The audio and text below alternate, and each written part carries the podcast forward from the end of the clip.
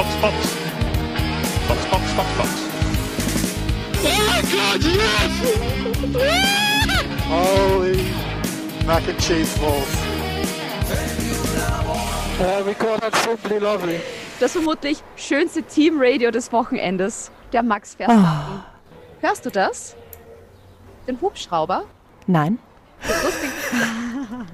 Ich habe ja Kopfhörer auf. Durch die Kopfhörer kam mir das Ja. auch gerade so laut vor, weil ich wohne ja in der Nähe vom Red Bull Ring und da ist gerade voller Flugverkehr. Also da fliegen Privatjets die ganze Zeit vorbei und irrsinnig viele Hubschrauber. Jetzt, Ja, da ist Action. Da ist voll was los. Die sind gerade alle am Weg nach Hause. Manche glücklich, manche weniger glücklich. ja, das stimmt. Aber reden wir zuerst einmal, was wir in dieser Folge alles vorhaben. Es ist ja quasi ja auch unser Heim Grand Prix, ne? Österreich, Österreich. Österreich.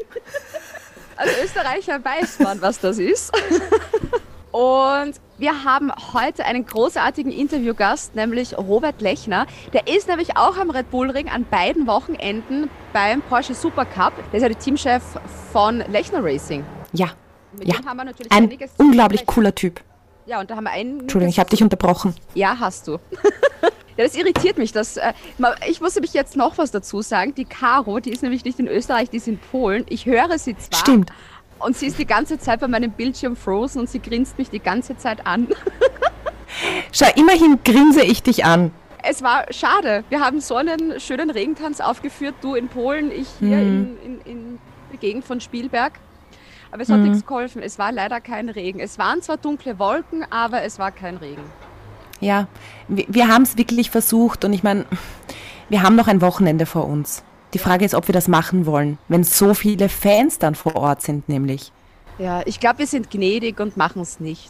Da fliegt schon wieder ein Privatflugzeug vorbei, so ein kleines. Wer da wohl drin Ach, Ich frage mich jedes Mal, wenn da was vorbeifliegt, wer da wohl drin sitzt. Vielleicht hört uns ja irgendjemand von einem Team. Weißt du? Ja, Ich glaube, die hören uns bestimmt alle. Ja? Also, liebe Teams, sagt mir, schickt uns doch einen Flugplan, dann weiß ich wenigstens, wer da oben mir hinwegfliegt. Wen, wen du dann winken kannst. Genau. Ich kann Tafeln basteln mit Ja. Go, Kimi. Almost a point. Bevor wir die Teams durchgehen, ich möchte dich Ja. wirklich auch nach, nach deiner Meinung fragen zu einem ganz bestimmten Thema. Und zwar Boxenstopps. Mittlerweile kriege ich, letzte Saison war es ja so, da wir immer nur so bei Ferrari so ein bisschen ein mulmiges Gefühl gehabt, wenn die in die Box kommen sind, mit geht das gut. Mittlerweile habe ich das bei jedem Team. So, oh mein Gott, wird dieser Boxenstopp gut gehen. Es ist jedem mir genauso. das ist so arg. Das Ja. war, glaube ich, auch noch nie, dass man wegen Boxenstopps äh, Gedanken gemacht hat mit, wird das was werden? Die sind fast spannender als die Rennen selbst, weil du es nicht weißt. Geht's gut? Geht's Das, ja, so wie du sagst, sogar heute, wenn man schon ein bisschen vorgreifen möchte, Da ist deine das ist, ähm, Internetverbindung die in Frage Polen ist natürlich, besser. warum? Warum? Da ist deine Internetverbindung in Polen besser. Stimmt. Hast, ich glaube, du hast ein Delay. Du reagierst total spät auf das, was ich sag. Das gibt ja nicht. Ich habe hier äh, wirklich darauf geachtet. Und sie ist weg. Was erzähle ich denn jetzt? Hi!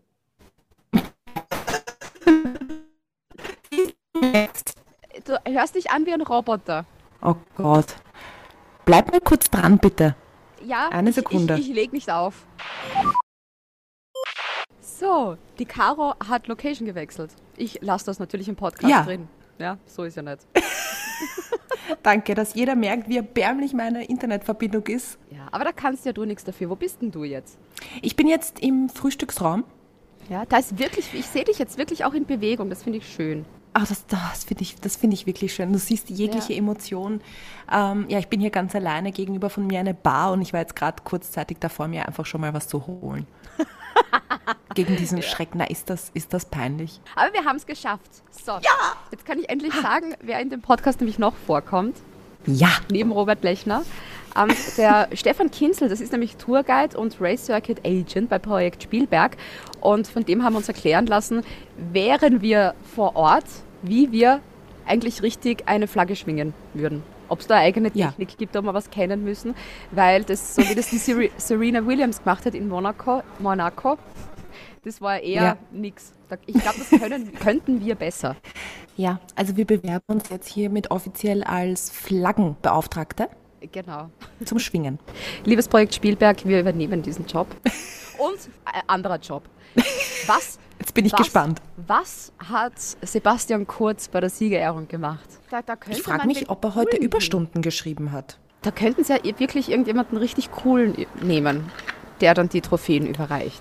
Uns zum Ich Beispiel. überlege gerade. Oh, uns. Zweite Bewerbung hiermit. Wenn das letztes Jahr Roboter zusammengebracht haben, Schaffen wir es auch. Das hat mich so ein bisschen beim Sebastian Kurz auch an die Roboter erinnert, weil der halt wirklich so steif hingegangen ist zu den ganzen Fahrern. Das, hat das war so ein kleiner Flashback ins letzte Jahr. Hoppala. Dann macht die, die Jalousien gerade auf bei uns. Und Das ist heute ein. Podcast, der ist. Ah, Unvorhersehbar. Ja. Das ist heute, weißt du, Stolpersteine-Podcast. Sympathische Alltagsdinge, die passieren, während wir diese Dinge hier aufnehmen. Wir sind heute so ein bisschen der Walter Bottas der Formel 1 Podcasts. Da passt Ja, es läuft nicht nicht. wirklich, aber es läuft eh irgendwie. Das bringt mir auch jetzt gleich zu einer anderen Idee noch. Für, ich bin, äh, kreativ bin ja wie sonst was, gell? Das bringt mir noch zu einer. Du bist ja auch in Spielberg. Genau, der, der, ganze Spirit, den ich da aufsauge, ja. Ja. Ähm, weil ja zwei Rennen an der gleichen Strecke, dass die jetzt nur vielleicht ein bisschen andere Reifenmischung haben, ja, das macht jetzt nicht, glaube ich, nicht so den riesengroßen Unterschied. Dann die Strecke gegenverkehrt fahren, das geht auch nicht, weil du musst dir 100.000 Sachen dann wieder bedenken und das haut einfach nicht hin, was die Sicherheit angeht. Ich hätte noch die Idee, dass man einfach fürs zweite Österreich-Rennen zwei verpflichtende Boxenstopps machen muss. Sehr spannend. Wenn man schon nichts anderes ändern kann, dann zumindest kann man bei der Strategie ein bisschen fallen. Liebe FIA, hier unser weiterer Vorschlag kommt auf unsere Liste, die wir mit Michael Macy besprechen müssen. Ich, ich hoffe, der, der hat dann einen Tag für uns Zeit. Mit dem müssen wir ein ganzes Wochenende auf Klausur fahren. Finde ich, find ich super. Legen wir los mit unserer großartigen Rennanalyse. Und wir beginnen heute, und das wird sicher sehr, sehr schnell gehen, mit Haas. Mit Haas beginnen wir. Da ist jetzt meine Frage, war das deine Internetverbindung oder war das absichtlich so Das war absicht- lang? Das war absichtlich so lang. Ja, ja. Was ich großartig finde bei denen, ähm, Mazepin und Schumacher, die schenken sich ja gar nichts. Also da war dieses eine Überholmanöver, wo der Schumacher probiert hat, eben beim Mazepin vorbeizukommen, wo es ganz schön aufgeraucht hat. Und eben gerade bei so Szenen, wo auch jetzt der Schumacher einen Ellbogen ausfährt, da muss ja der Günther Steiner rotieren. Oder hat er gesagt, äh, tut's was wollt's. Eh- eh Ja, wurscht. Wahnsinn. Vor, vor allem, sie duellieren sich halt wieder komplett intern.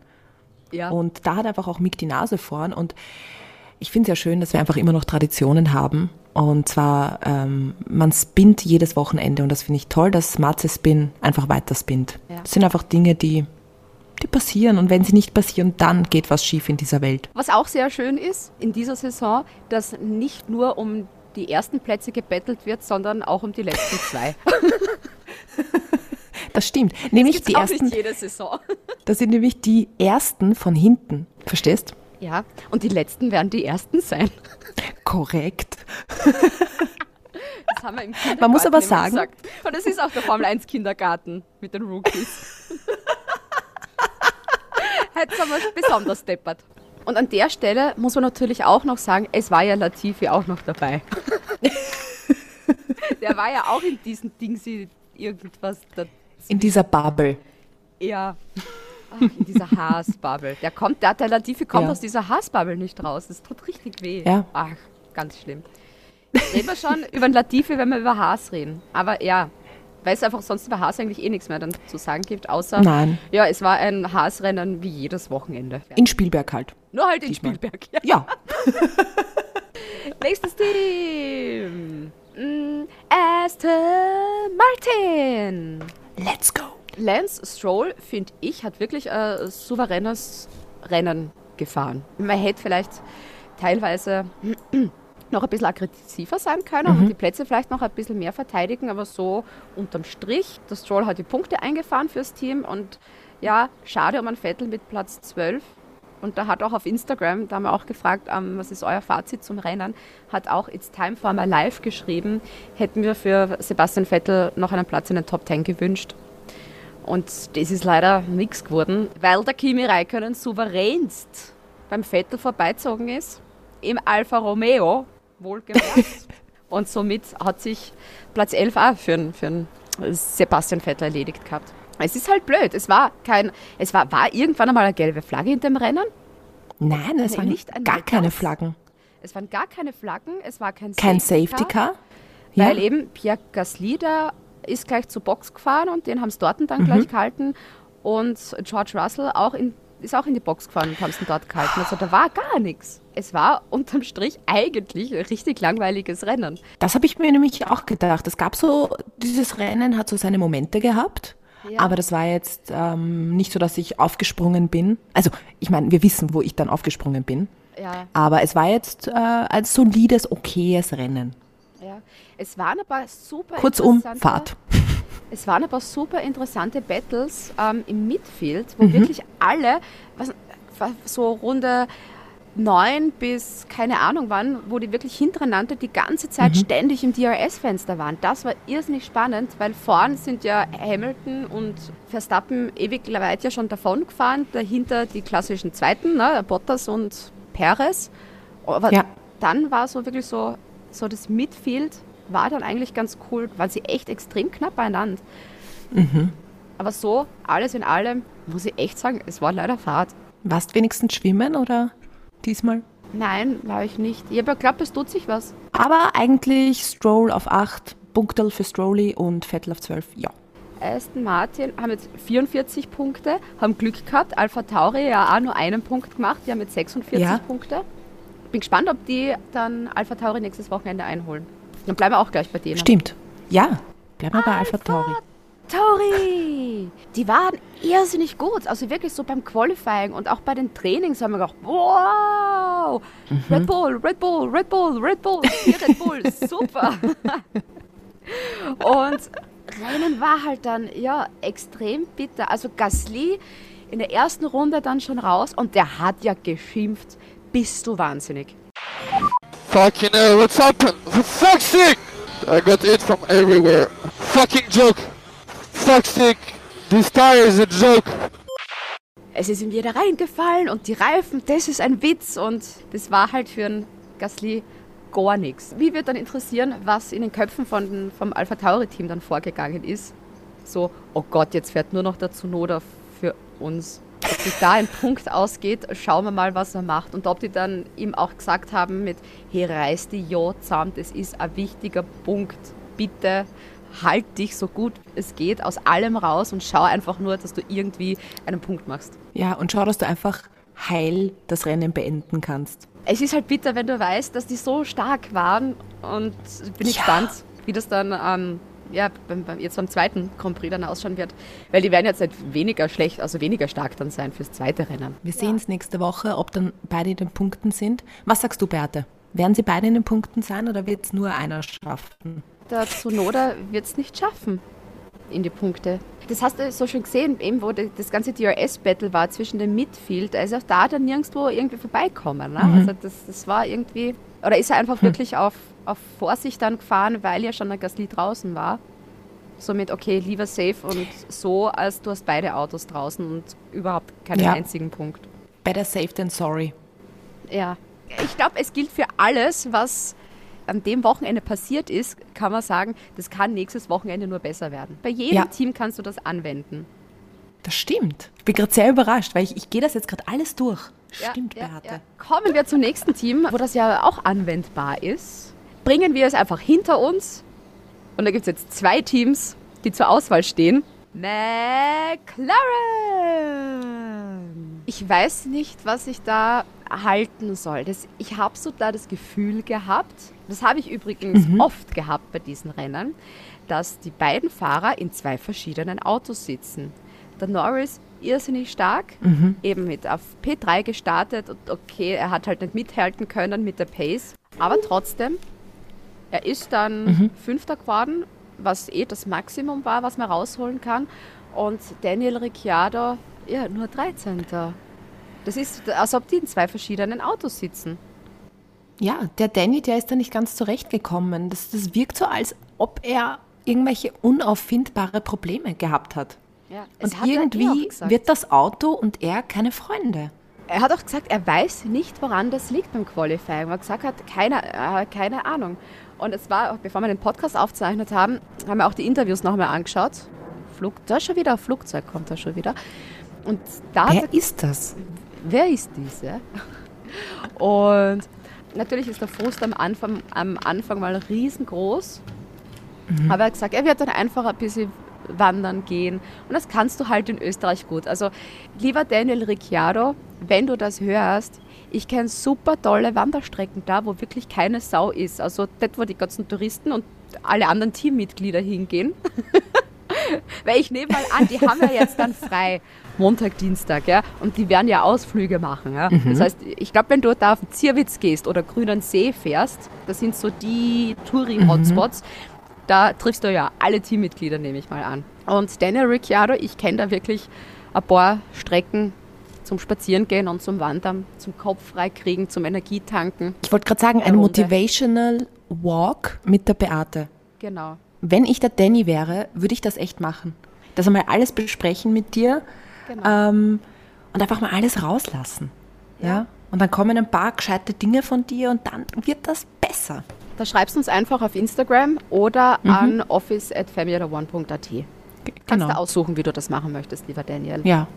Aber der Norris, ja, der war eigentlich ganz okay. Ich hätte ihm halt echt das Podium, so wie letztes Jahr, hätte ich ihm halt schon gegönnt, aber wem gönnt man es nicht? Punkt eins und Punkt zwei ist, ich glaube, McLaren haben echt gesehen, dass es keinen Sinn macht, mit ihrer Pace mit den Top-Teams zu kämpfen. Das heißt, die haben dann einfach, ja, sind vom Gas gegangen, haben gewusst, okay, wir bleiben im Midfield und sind dann, ja, Best of the Rest geworden. Und ich glaube, das hat auch vollkommen gereicht. Es ist Lando Norris Best of the Rest geworden.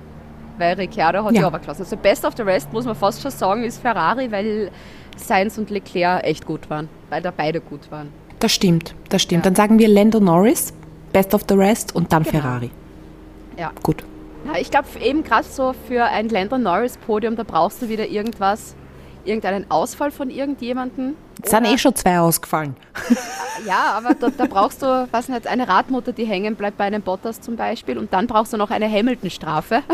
Uh, also brauchst du dramatische Szenen. genau. Eben da das so ein langweiliges Rennen war, wo wir- sich wirklich eigentlich nichts getan hat, ja, kannst du es vergessen.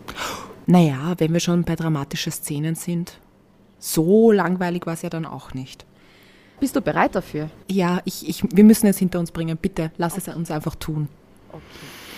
Williams. Ich finde schön, wie du das gesagt hast in so einer sehr trauernden Stimme. Auch da möchte ich zuerst mit folgendem Satz beginnen. Es ist so, als ob die beiden Fahrer in zwei verschiedenen Autos unterwegs sind. Am Anfang habe ich mir das gedacht, weil der Latifi irgendwo ganz hinten, der ist ja dann auch im Endeffekt auch Vorletzter geworden, also wirklich zwischen den beiden Haas. Wow. Und Russell war, der war so verdammt stark. Ja, der ist da fast ins Q3 gekommen, ist dann aber eh von P10 gestartet, weil noch die Strafe vom Tsunoda war. Und dann ist der auf P8 unterwegs gewesen, wie ein junger Gott. Der ist die ganze Zeit ins DRS-Fenster vom Alonso gefahren, wo ich gedacht habe, Wahnsinn, Wahnsinn. Und auch alle, die hinter ihm waren, er hat sich auch da so gut verteidigt, weil die waren ja bei ihm auch ständig im, im DRS-Fenster und das war so verdammt gut.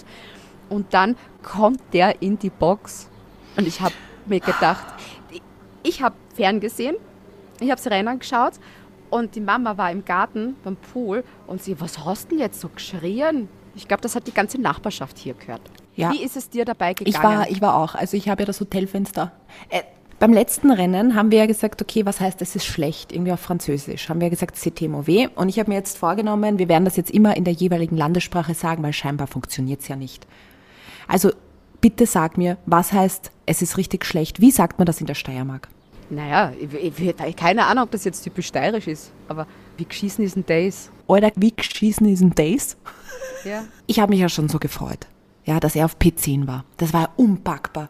Und dann haben wir ja gefragt, wer von euch ja auch glaubt, dass er endlich einen Punkt bekommt. Ja, und 74 Prozent von euch haben ja gesagt, ja, er wird endlich auf seinen Punkt kommen und dann dieser Pitstop, es war eine Tragödie. Ich kann ehrlicherweise nicht darüber reden. Er hat irrsinnig cool dann darauf reagiert im Teamradio. No need to apologise. We're in this together. We go again next week. We get those points next week. Don't worry, guys. Das finde ich eben das Schöne. Andere fluchen einfach mit Fuck, Fuck, Fuck und er sagt einfach so, hey, ihr müsst euch nicht entschuldigen, wir machen das zusammen, wir sind ein Team und wir holen uns die Punkte beim nächsten Rennen. Er ist einfach so toll. Und bitte, bitte, sie sollen endlich diesen Punkt holen. Ich, ich kann nicht mehr, meine, mein Nervenkostüm, das bricht langsam zusammen. Äh, Was mich generell aber überrascht hat, war eben die Pace von Williams, beziehungsweise eh nur von dem einen Auto von George Russell, weil keine Ahnung, was mit dem Latifi los war. Die Frage ist, was ist mit dem Latifi immer los? Ja, das ist ja wirklich, wenn der nicht mitfährt, ist komplett das Gleiche. Aber, Stimmt. Ja. Jetzt weiß ich gar nicht mehr, was ich sagen wollte. Irgendwas über den George Russell war es. Ah, eben, wo die die Pace auf einmal her haben, ja. Weil so die letzten paar Male war ich wirklich schon so der Meinung, so, dass die werden diese so nie einen Punkt, so wie die da hinten herumkrabbeln, wo wirklich gar nichts funktioniert. Da war ich echt so überrascht, dass der auf einmal dann auch im Rennen auf P8 dann gefahren ist. Wie, wie geht das jetzt? Haben die auch einen Magic-Button? Nur, dass der wirklich Magic macht? Irgendwann kommt der Tag, wo einfach alles passen wird und dann, dann holt er diesen Punkt. Und dann gebe ich eine Ruhe, versprochen. Ob George Russell dann froh war, als er dann das zweite Mal in die Box reingefahren ist mit dem Hydraulikschaden und aufhören hat können zum Fahren, weil eh schon Ich denke schon. fast äh, so gut unterwegs warst und dann der eine Kackboxenstopp, wo du eh schon wieder alles verloren hast. Ich würde da ja schon mal die Motivation verlieren. Und da würde ich ja Absolut. Freiwillig das Auto abstellen, ja. Absolut. Mitten, auf, mitten irgendwo im Gras. Aber ich glaube, wenn das nicht passiert wäre, mein ist im Nachhinein natürlich leicht zu sagen, ich glaube, es gäbe vielleicht den Punkt.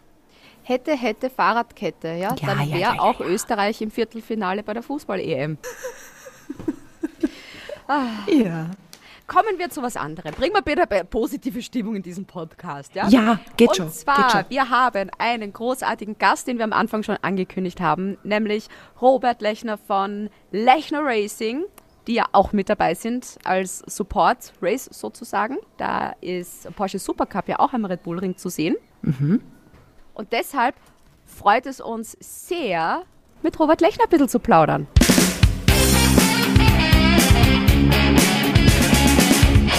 Hallo, Servus und danke für die Einladung.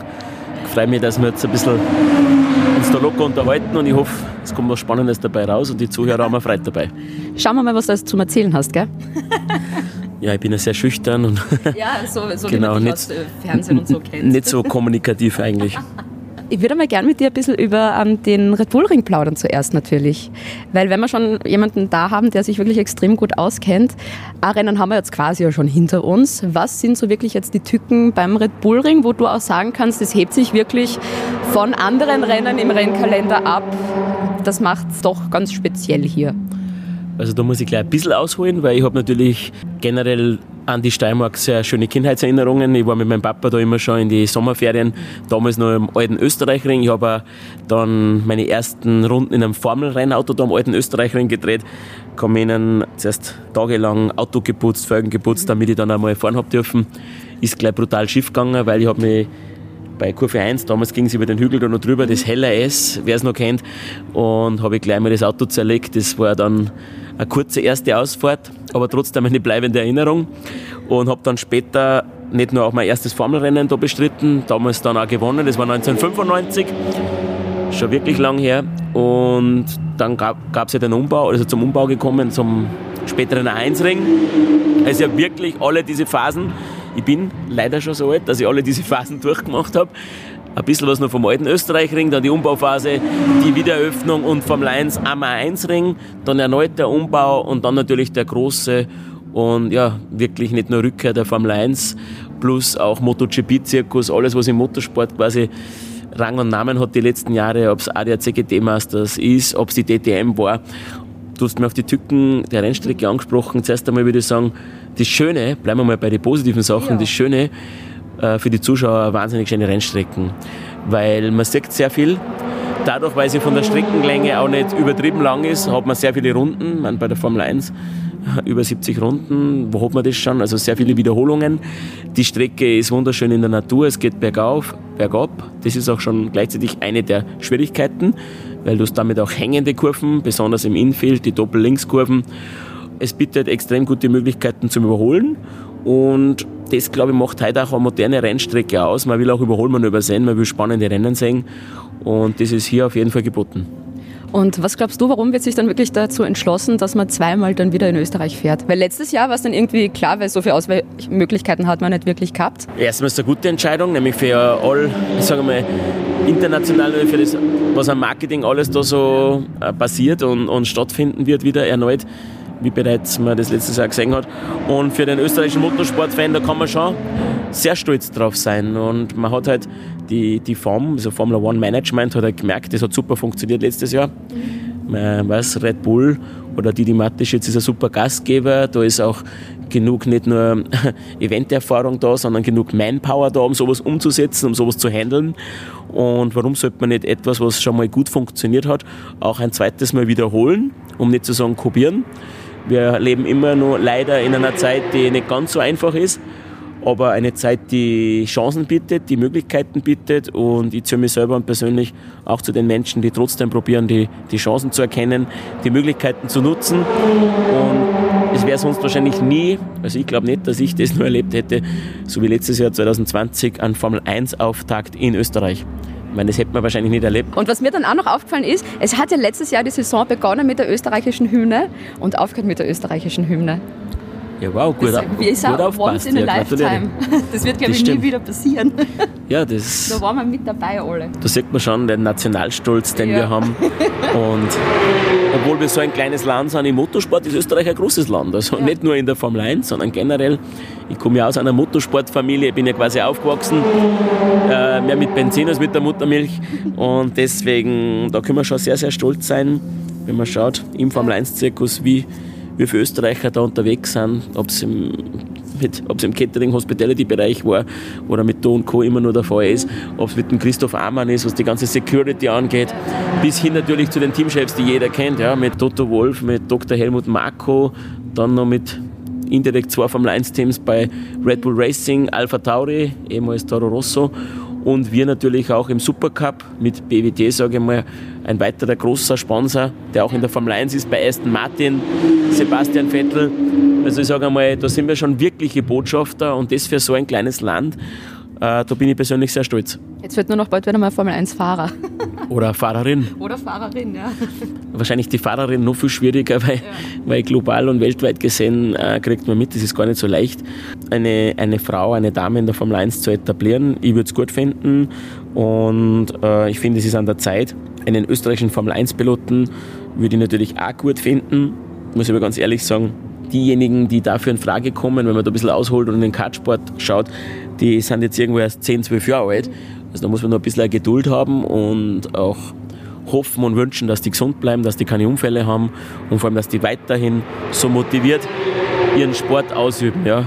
Und gute Sponsoren weiterhin kriegen. Das ist natürlich auch ja. wichtig. Ich, meine, ich weiß es selber, äh, ich bin persönlich nie Formel 1 gefahren und, und äh, als, als, ich sage einmal, ich bin ein 77er Jahrgang, das traue ich mir auch sagen, also tut mir nicht weh, ist nicht ganz so schlimm, aber ich sage dazu auch immer gern, ich bin die Mark Webber oder Jensen Button Generation, das sind alles Jungs, Nick Heidfeld genauso, Sebastian Bourdais, das sind die Namen, die Formel 1-Fans kennen. Und das sind auch die Burschen, mit denen ich damals zum Beispiel Formel Renault oder Formel 3 gefahren bin. Und natürlich würden mir jetzt noch locker zehn andere Namen einfallen. Ob es Alex Young aus Malaysia war, Enrique Bernoldi, ob es der Thomas Enge aus Tschechien war. Viele, die es dann noch geschafft haben, irgendwo das ein oder andere Formel-1-Rennen zu fahren. Und ich habe halt selber auch erkennen müssen, es liegt dann sehr stark am Management, am Marketing und natürlich auch an den Sponsoren. Ich habe aber nie gejammert und ich sitze heute da neben dir und bin eigentlich total happy, glücklich und auch stolz auf das, was ich selber zusammengebracht habe, auf das, was ich heute immer noch machen und immer noch erleben darf. Und der Motorsport, muss man auch mal ganz ehrlich sagen, ist auch viel größer als wie nur die Formel 1. Man darf nie vergessen, wenn halt ein Kind zum Fußballspielen, zum Skifahren oder zum Tennisspielen anfängt, oder als großer Musikfan weiß ich das, ich tue gern äh, musizieren, also verschiedene Instrumente gelernt. dann macht man das zuerst einmal, weil es einen Spaß macht und aus Überzeugung. Und dann sollte man so lange dabei bleiben, solange das Ganze einen Spaß macht. Und wenn es dann jemandem gelingt, daraus einen, einen Beruf zu machen, aus dieser Berufung quasi und damit auch noch Geld zu verdienen, dann hat man sehr, sehr viel erreicht. Äh, Rennwochenende für dich auch als Teamchef. Wie schaut es eigentlich dann aus? Also es beginnt natürlich mit der Vorbereitung und wir haben ein sehr gutes Team, langjährig die gleichen Personen beschäftigt, das wirklich vom LKW-Fahrer der sich um die Logistik kümmert, dass wir alles dabei haben und dass wir rechtzeitig wegfahren, bis hin natürlich zu den Technikern, die die Autos vorbereiten, den Einsatzleitern, den Ingenieuren, die sich ums Setup kümmern, Teammanager, der das Ganze irgendwo betreut und dann komme irgendwann einmal ich, der schaut, dass er ja, auch noch seinen Senf dazu gibt und dass das Ganze auch, ja, ich muss es ja auch verantworten und auch finanzieren. Das heißt, ja, unterm Strich von A bis Z wo dann alle Entscheidungen zusammenlaufen. Die Vorbereitung ist glaube ich, das darf man nicht unterschätzen, ist wirklich äh, der größte Aufwand. Ja. Und am Wochenende selber bist du so im System drinnen, äh, da gibt quasi der Zeitplan den Ablauf vor, wann musst du was machen. Also auch bei uns im Porsche Supercup, da gibt es ganz normale, einen ganz einen, einen, nicht einen normalen, sondern normal ist er hoffentlich auch, aber ganz einen, einen genauen Zeitplan, wann ist die technische Abnahme. Äh, nicht nur, wann findet das Freitraining und das Qualifying statt und man hört ja da im Hintergrund die Autos fahren. Wir sind ja gerade äh, am Red Bull Ring. Am Rennwochenende arbeitest du einfach deinen Plan, den du vorbereitet hast, ab. Station für Station, Step by Step. Und dann ist schon der Rennverlauf oder der Ausgang schon sehr entscheidend, wie meine nächste Woche beginnt. Äh, haben wir Unfälle, gibt es ein Krisenmanagement? Wie war es nach Monaco? Fragen wir mal so. genau, nach Monaco äh, sind wir schon mal beim Thema. Monaco hätte so schön sein können, hat angefangen. Mhm mit Mittwoch, strahlend blauer Himmel, Monaco sowieso immer faszinierend, Saisonauftakt, gute Stimmung. Der Porsche Supercup ist ja dort immer im Zirkuszelt untergebracht, im Fonvier, im Hafen. Dann am Donnerstag hat sich das Ganze fortgesetzt mit einem super freien Training. Unsere besten Piloten und Autos waren auf Platz 1 und auf Platz 3. Da denkt man sich, super, so kann es weitergehen. Aber ein Startkurs und in dem Fall Monte Carlo hat natürlich immer oder bringt immer viele Gefahren mit sich.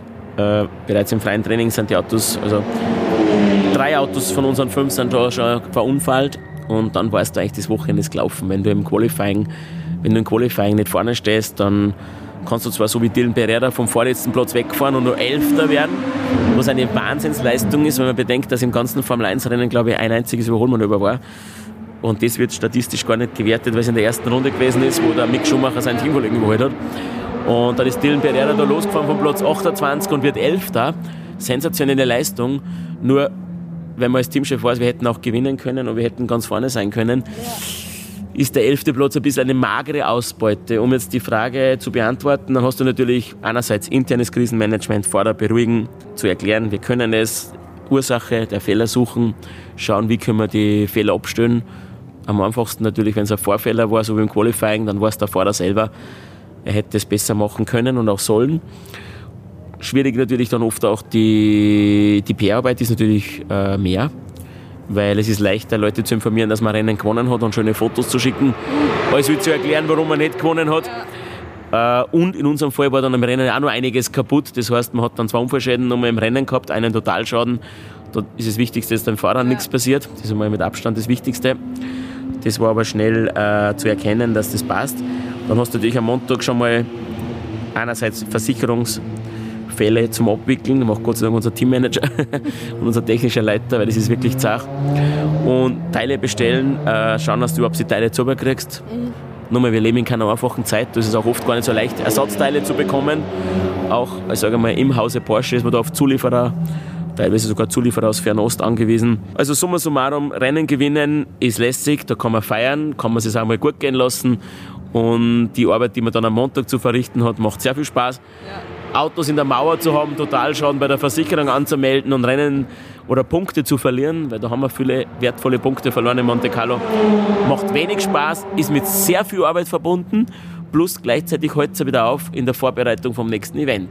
Und da muss man dann schon aufpassen, dass die Struktur im Team, also wir haben Gott sei Dank sind wir da gut aufgestellt und, und groß genug und breit gefächert, aber da muss man schon aufpassen, dass man nicht in ein, ein Hamsterrad reinkommt dass man irgendwann einmal vor lauter Arbeit keine Zeit mehr hat um das nächste Event vorzubereiten.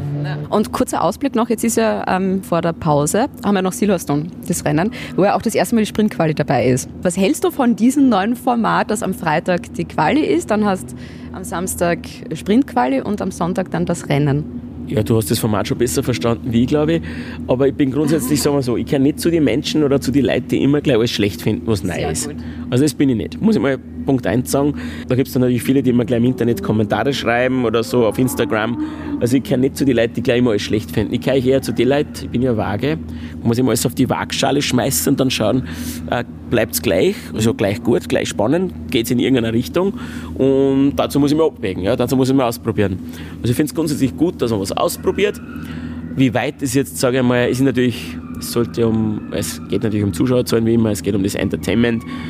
Wie weit sowas WM entscheidend ist, weiß ich nicht. Die Punkte werden ja nur ganz vorn bei den ersten drei vergeben. Das heißt, für die hinteren Teams mh, ist es eher mehr Stress und Aufwand. Ich würde einmal diplomatisch sagen, das Ganze hat noch ein bisschen Potenzial. Äh, man muss es einmal ausprobieren. Und ja, ich bin dafür, dass man, dass man was macht, dass sie was tut. Aber es hat, glaube ich, noch ein bisschen Potenzial, damit nicht am Ende trotzdem die gleichen vorn stehen und trotzdem die gleichen die Punkte kriegen Und noch weiter ausbauen. und noch weiter ausbauen.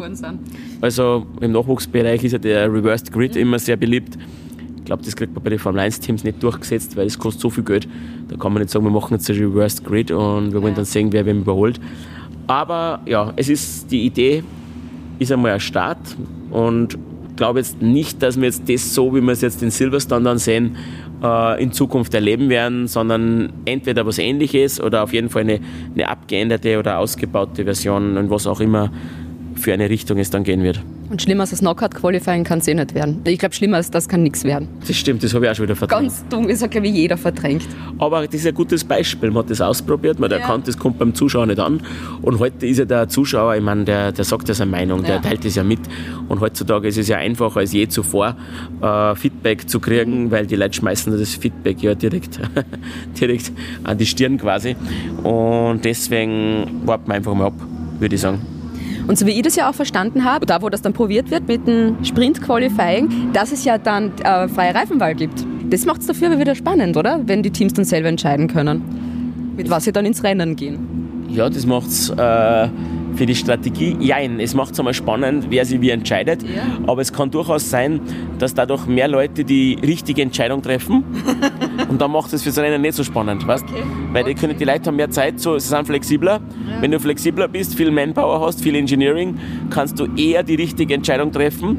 Und wenn du eher die richtige Entscheidung triffst, dann ist es nicht so den Zufall überlassen und könnte auch unspannender sein. Die Geschichte zeigt ja immer wieder, oder man sieht ja immer wieder, die Rennen, die ein bisschen unvorhergesehen ablaufen, sind die spannendsten. Ein bisschen Wetteränderungen, was auch immer, Safety Cars, äh, Startcrash. Bin kein Fan vom Startcrash, als Teamchef schon mal gar nicht. Äh, das Wichtigste ist immer, dass nichts passiert, aber all diese Dinge tragen dazu bei, dass das Rennen spannender wird. Aber umso mehr Flexibilität und umso mehr Chancen du hast, für dich das Cherry-Picking zu betreiben und die besten Sachen auszuholen, eher meiner Meinung nach tragt eher zu den richtigen Entscheidungen bei und richtige Entscheidungen eher zu langweiligen Rennen. Auch das wäre eigentlich eine Option gewesen für den zweiten Österreich Grand Prix, dass man einmal normal fährt, ein normales Rennwochenende und da einfach schon mal. Bei dir hast du was aufgeführt. Ich höre die Sirene im Winter. Was was suchen Sie, Nein, gell? ich, ich höre auch die Sirenen. Kennt Entschuldigung. Beste Episode Ich weiß ever. nicht, wie es dir geht. Ich, ich werde bei Sirenen, da kriege ich immer sofort schwitzige Hände und bin nervös und habe das Gefühl, ich muss jetzt schnell alles zusammenpacken und gehen. Na, das habe ich nicht, weil ich nichts Illegales mache. Nein, ich auch nicht, aber trotzdem. Ja, ja, Was ist, wenn sie irgendwas finden? Scheiß dich an vor der Sirene. Ja. Ist die Polizei weg? Können wir schon wieder reden? Ja, wir können schon wieder reden. Okay. Man hätte ja eigentlich das erste Rennen in Österreich normal fahren können und beim zweiten Rennen da schon einmal auch ähm, das mit der Sprintquali probieren können. Weil da hast du wirklich zwei verschiedene Rennwochenendmodelle.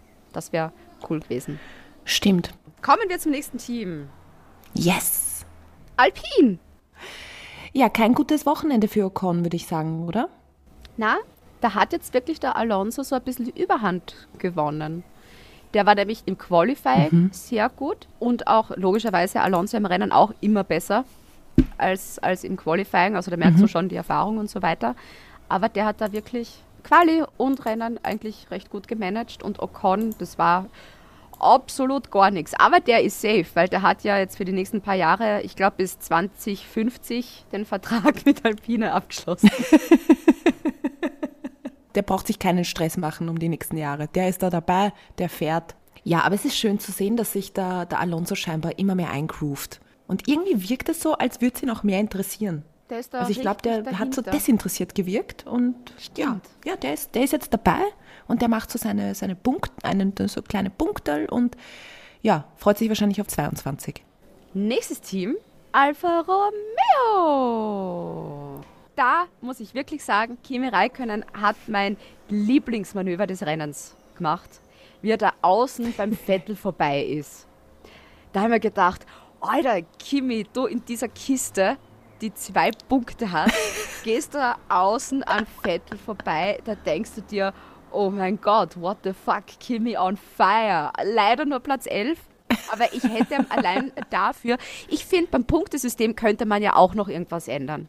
Generell, dass es vielleicht spannender wird. Ebenso Kategorien machen, so Überholmanöver des Rennens, dass der, der den Titel bekommt, auch immer einen Punkt in der Fahrerwertung dazu bekommt. Kriegt er wirklich keinen einzigen Punkt? Nein. Das ist schon, also gut, das kommt auf die Viererliste, Beate. Beim Fußball gibt es ja auch bei der EM einen Torschützenkönig am Ende der EM. Der wird ja dann auch gekürt, dass du am Ende der Saison auch den Überholmanöverkönig krönst. Dass einer Finde ich gut. das dann bekommt, das wäre auch schön. Und da finde ich, ist Kimi wirklich einer, der da so ein heißer Anwärter ist, weil wenn er die Möglichkeit hat und eben so gerade in solchen Situationen, der scheißt sich da einfach nichts, da merkst du auch noch, dass es ihm noch immer sehr viel Spaß macht, in einem Formel-1-Auto zu sitzen. Wenn er da genau sowas dann raushaut. Der hat zwar so diese Scheißegal, äh, es kommt halt immer so rüber, als ob ihm alles scheißegal ist, aber da merkst du halt wirklich den Racer in ihm und das finde ich so cool. Und Giovinazzi war auch dabei. So wie Ocon und Latifi. Das ist sicher so eine Gruppe, Beate, die triffst du bei einer Homeparty, irgendwie am Anfang oder bei irgendeiner Party, bist du auf, hi, servus, freut mich euch zu sehen. Fünf Stunden später denkst du dir, ah, die sind ja auch noch da. Die dort in ihrer Ecke sitzen und ihr Bier trinken. Voll, voll. Kommen wir zum nächsten Team. The next one, Ferrari. Na, wie scheiße hat dieses Rennen für Leclerc begonnen?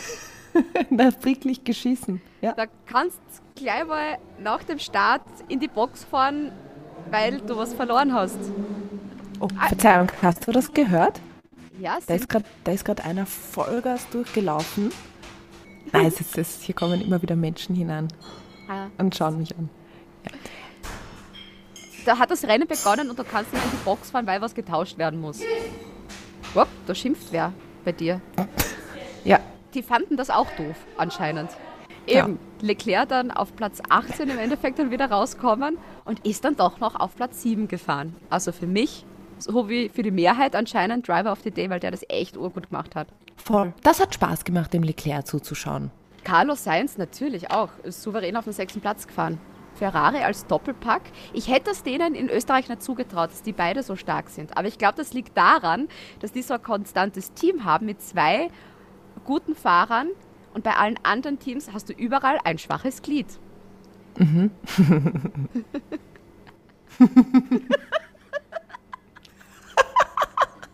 Es muss die Luft in Polen sein, ich weiß nicht. wir sind überhaupt nicht kindisch. Nein, nein. Wir sind der seriöseste Podcast der Welt, Leute. Hallo? Eben bei, bei McLaren ist ja, hast du ja nur den Lando Norris, der immer großartig ist. Der ist wirklich immer großartig. Ja, der Das ist stimmt. immer großartig. Bei Alpha Tauri ist es nur der Pierre Gasly, der aber dann ja ausgefallen ist. Ansonsten wäre Yuki Tsunoda eben auch dann hinten. Und bei Aston Martin ist es auch immer so, die können dann vor Ferrari sein oder auch hinten. Da ist auch immer so der Gap zwischen Stroll und Vettel. Wo einmal der und einmal der. Aber Ferrari als Doppelpack, die werden, sind da schon sehr, die sind da sehr gut aktuell. Voll, voll. Und die sind, wie gesagt, ähm, das habe ich glaube ich schon einmal erwähnt, die sind so gefühlt ein bisschen so eine, eine, ein- eine Einheit. Also die sind so das stabilste Team eben. Ja. Das ist jetzt die Kaffeemaschine übrigens. Kein Problem. Jetzt auch jetzt, wenn du ähm, bei den Konstrukteuren schaust, McLaren haben 120 Punkte, Ferrari haben 108 Punkte. Wenn das dann so weitergeht, Oh. wenn bei McLaren immer nur einer punktet und bei Ferrari aber immer beide punkten, wird es ein harter Kampf um Platz 3 werden. Und vergiss nicht, Beate, der Platz, wer letzter wird, ist ja auch schon noch ein Battle. Auf das schauen wir auch. Williams oder Haas? Ich sag? Haas. Aber weißt du, wenn Williams noch mehr DNFs haben, wird es bald eng. Sie haben keine mehr. Ich habe das jetzt äh, festgelegt. Okay, dann ist ja gut. Kommen wir zu den letzten beiden Teams. Spannend machen oder machen sie es nicht spannend? Das ist eben die große Frage, weil auf Instagram beim Rennfazit ähm, sind ein paar Sachen reingekommen, die mich auch so zum Nachdenken bringen. Und zwar wird das jetzt wieder eine langweilige Saison, nur mit einem anderen Champion. Es ist deep, gell? Oh, das ist very deep. Ja. Und alle, die jetzt glauben, so, ach, das wird jetzt eine langweilige Saison nur mit jemandem anderen an der Spitze, vergesst nicht, liebe Leute, es war erst das achte Rennen von 23. Ich wollte gerade sagen, von 324 Rennen, die wir in dieser Saison haben. Wir sprechen über Mercedes. Mercedes war bei mir der größte Herzschlagmoment, als der Hamilton ein zweites Mal an die Box gefahren ist. Wo ich gedacht habe, okay, wird dieser Boxenstopp gut gehen? Wird er aus der Box jemals wieder rausfahren? Herzschlag, Herzschlag und dann weißt du, okay, passt, sie haben es geschafft und go for schnellste Rennrunde. Und da merkst du erst, wie, Ja. wie krass das wirklich ist, wenn du unbedingt diesen Punkt haben möchtest. Wenn du merkst, okay, du kommst da eh nicht mehr ran, weil Verstappen schon beim zweiten Spielbergrennen ist, gefühlt. Ja. Und man hat auch so ein bisschen das Gefühl, der Hamilton verliert, also der Hamilton hat auch nicht mehr so diese Nerven aus Stahl. Weil das war auch bei, wo er so Runde 25 herum, wo er dann auch einmal ins, ins Kiesbett kurz rausgeritten ist. Und mir gedacht opa, oh, oh, oh. Also der macht echt viele, der ist sehr fehleranfällig geworden. Ja, In Baku, das mit dem Magic Button, so, der kommt da ja sonst nie an. Das ist in, in den letzten Jahren noch nie passiert. Der ist irrsinnig fehleranfällig geworden. Ja, Mercedes wissen jetzt, wie es ist, dann eigentlich um die WM zu kämpfen. Weil ganz ehrlich, äh, es muss eine ziemliche Umstellung sein, äh, wenn man die letzten Jahre vergleicht mit jetzt, mit Hamilton vorne, Hamilton vorne, Hamilton vorne. Dann ist mal jemand anderer vorne, aber Hamilton ist immer vorne. Und dann musst du jetzt drum kämpfen, ja. Und es wird eigentlich dieser Gap zwischen Red Bull und Mercedes, ja, der wird einfach größer. Und ich glaube, sein Mindset muss er da irgendwo noch anpassen, weil er das wahrscheinlich selber auch nicht packt. Ich glaube, der hat Also- das am Anfang noch lustig gefunden. Ja. Hoho, der kommt ja Oh, das knapp. sind Rivalen. Die kommen ja sehr knapp an uns ran, aber wir machen das ja schon. Und jetzt merkt er halt so, die kommen nicht da an uns ran, die gehen an uns vorbei. Ja. Weil ganz ehrlich, sie wirken echt, als wären sie komplett aus dem Konzept. Die wirken so, als hätten sie gerade irgendwie ein Blackout und wirkt auch ein bisschen so, als würde ein bisschen der Haussegen schief hängen. Anderes Positives, es hat auch Bottas extrem stark aufgeholt. Der war ja im, im Qualifying gut, dann eben die drei ähm, Strafplätze, die er zurückversetzt worden ist und ist eben dann trotzdem noch auf Platz 3 gefahren, obwohl es knapp war mit dem Perez und obwohl er Glück gehabt hat, weil der Perez-Boxenstopp so verhaut war. Ja. Weil wäre das nicht gewesen, wäre er nur Vierter geworden. Ja, Aber der hat sich da auch wieder Stimmt. für Bottas Verhältnisse gut vorgekämpft und jetzt ist er endlich wieder das, wo er hingehört, nämlich so der ewige Dritte. Was mir letztens noch überlegt habe oder mir dann auch gedacht habe, wie Bottas und Hamilton untereinander miteinander umgehen. So bei anderen Teams hast du immer so das Gefühl, dass das eh so Freunde auch sind und sich auch gut verstehen und im Schmäh reisen und so. Aber wie ist das bei Hamilton und Bottas? Die kommen mir so distanziert auch vor. Das ist so, wie wenn du in einem Supermarkt arbeitest und du gehst rein und siehst halt irgendeinen Kollegen, der bei der Milchkühlung arbeitet. Du winkst und sagst Hallo, weißt aber im Prinzip nicht einmal den Namen von dem Kollegen, weil du mit dem sonst nie was zu tun hast. Ich frage mich, ob Hamilton den Namen von Walter Bottas überhaupt kennt. weil die echt, das kommt mir so, die kommen mir so distanziert vor. ich, ich, boah, ich kann das so kaum einschätzen, weil ich finde, der Lewis Hamilton wirkt prinzipiell auf alle anderen Fahrer ziemlich distanziert. Also ich kann mich nicht erinnern, aber korrigiere mich, wenn dir was einfällt, wann es mal so einen herzlichen Moment zwischen Lewis Hamilton und einem anderen Fahrer gab. Das sind immer nur äh. Instagram-Postings bei ihm, die sehr tiefgehend immer sind. Auch damals auch, wo ähm, George Ja. Russell Mut zugesprochen hat und so. Aber stimmt, ja. Und das, das Einzige bei wenn, er, Hamilton, wenn er durch den Paddock geht. das Einzige, die richtig herzlichen Momente hat er eben mit seiner Physiotherapeutin. Und mit, Mit seinem Angela. Hund natürlich. Und mit dem Roscoe. Genau. Aber sonst, ja. Aber ist auch mit Ja. Bottas das Gleiche. Den sehe ich auch nie irgendwie mit jemandem haben. Nur mit seiner Freundin Fahrrad fahren auf Instagram. Ja. Das ist so einer, mit dem Wie ist, warte, bleiben wir beim Beispiel bei der Party. Bottas ist einer, wenn der sieht, dass du zu viel getrunken hast und kotzt, das ist keiner, der dir die Haare dann hält. Einer, der weggeht. Genau. Der Mhm. sich denkt, aha, und geht dann weg. Weißt du, wer dir die Haare halten wird? Der Vettel. Ah, glaubst du? Fix. Und der bringt dir dann auch noch ein Wasser. Und der Kimi wird mir noch was zu trinken bringen danach. Voll. Mit dem So, jetzt ist eh draußen, nimm noch was Neues. Genau. Und der Hamilton ist der eine Partygast, der immer zu philosophieren beginnt. Voll. Der dann über Gott und die Welt redet und alle probiert irgendwie zu bekehren und äh, bessere Menschen aus uns zu machen und so weiter und so fort. Kennst du das? Das ist einer dieser Partymenschen, der dann, glaube ich, den ganzen Abend auf seinem Platz sitzt und die Leute sich um ihn herum wechseln, aber er nie zu anderen Leuten geht. Ja. Ah. Nächstes Team. Red Bull Racing. Max Verstappen war so fucking souverän. Also der hat das eigentlich in der Hosentasche gehabt. Vom Start weg bis ins Ziel. Keine einzige Schreck. Es war keine einzige Schrecksekunde. Das war wirklich, der ist gefahren und ja. Voll. Und, und was mir aufgefallen ist, Durchgehend das Rennen dominiert. Und das war für mich auch wirklich das erste Mal, wo ich das Gefühl gehabt habe, dass der sich am Podium auch wirklich richtig gefreut hat. Also der, ich habe den noch nie so happy gesehen. Vielleicht realisiert er jetzt einfach, dass er wirklich eine Chance hat auf die Weltmeisterschaft. Sonst war das immer, okay, cool, ein Sieg, aber ja, mehr als das wird's nicht. Aber eh.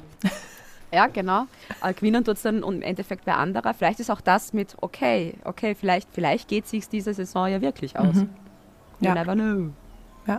Und ich finde es auch schön, wie der Checo Perez äh, dabei war. Ich meine, er hat sich da ein bisschen was, er hat dann ein bisschen Pech gehabt einfach, ja, mit diesem vier Sekunden Boxenstopp. War dann aber doch knapp an Bottas dran. Und ich finde, man sieht, dass der Checo weiß, wo er im Team steht. Er wirkt viel happier im Team als quasi Nummer zwei, unter Anführungszeichen, mir- neben Max Verstappen, als die letzten Jahre die anderen. Ich Ja. glaube einfach, der ist dankbar, dass er einen Sitz hat. Ja. Der freut sich, dass er mitfahren kann und es macht ihm Spaß, weil er endlich vorne mit dabei fährt. Und ich glaube, er sieht das richtig so als Teamarbeit. Er hat nicht dieses, ich muss jetzt gewinnen, sondern ich will, dass das Team weiterkommt. Bei der Party ist er dann der Plus eins von einer coolen Person. Voll. Die nämlich auch irgendwie jeder kennt Genau. und jeder mag. Wir haben ja noch den Stefan bei uns im Podcast, der uns erklärt, Stimmt. wie man eine Flagge schwingt. Stefan Kinzel, natürlich sein voller Name, ähm, Tourguide und Race Circuit Agent beim Projekt Spielberg. Und der ist ja dort schon beschäftigt, seit es den Red Bull Ring wieder gibt.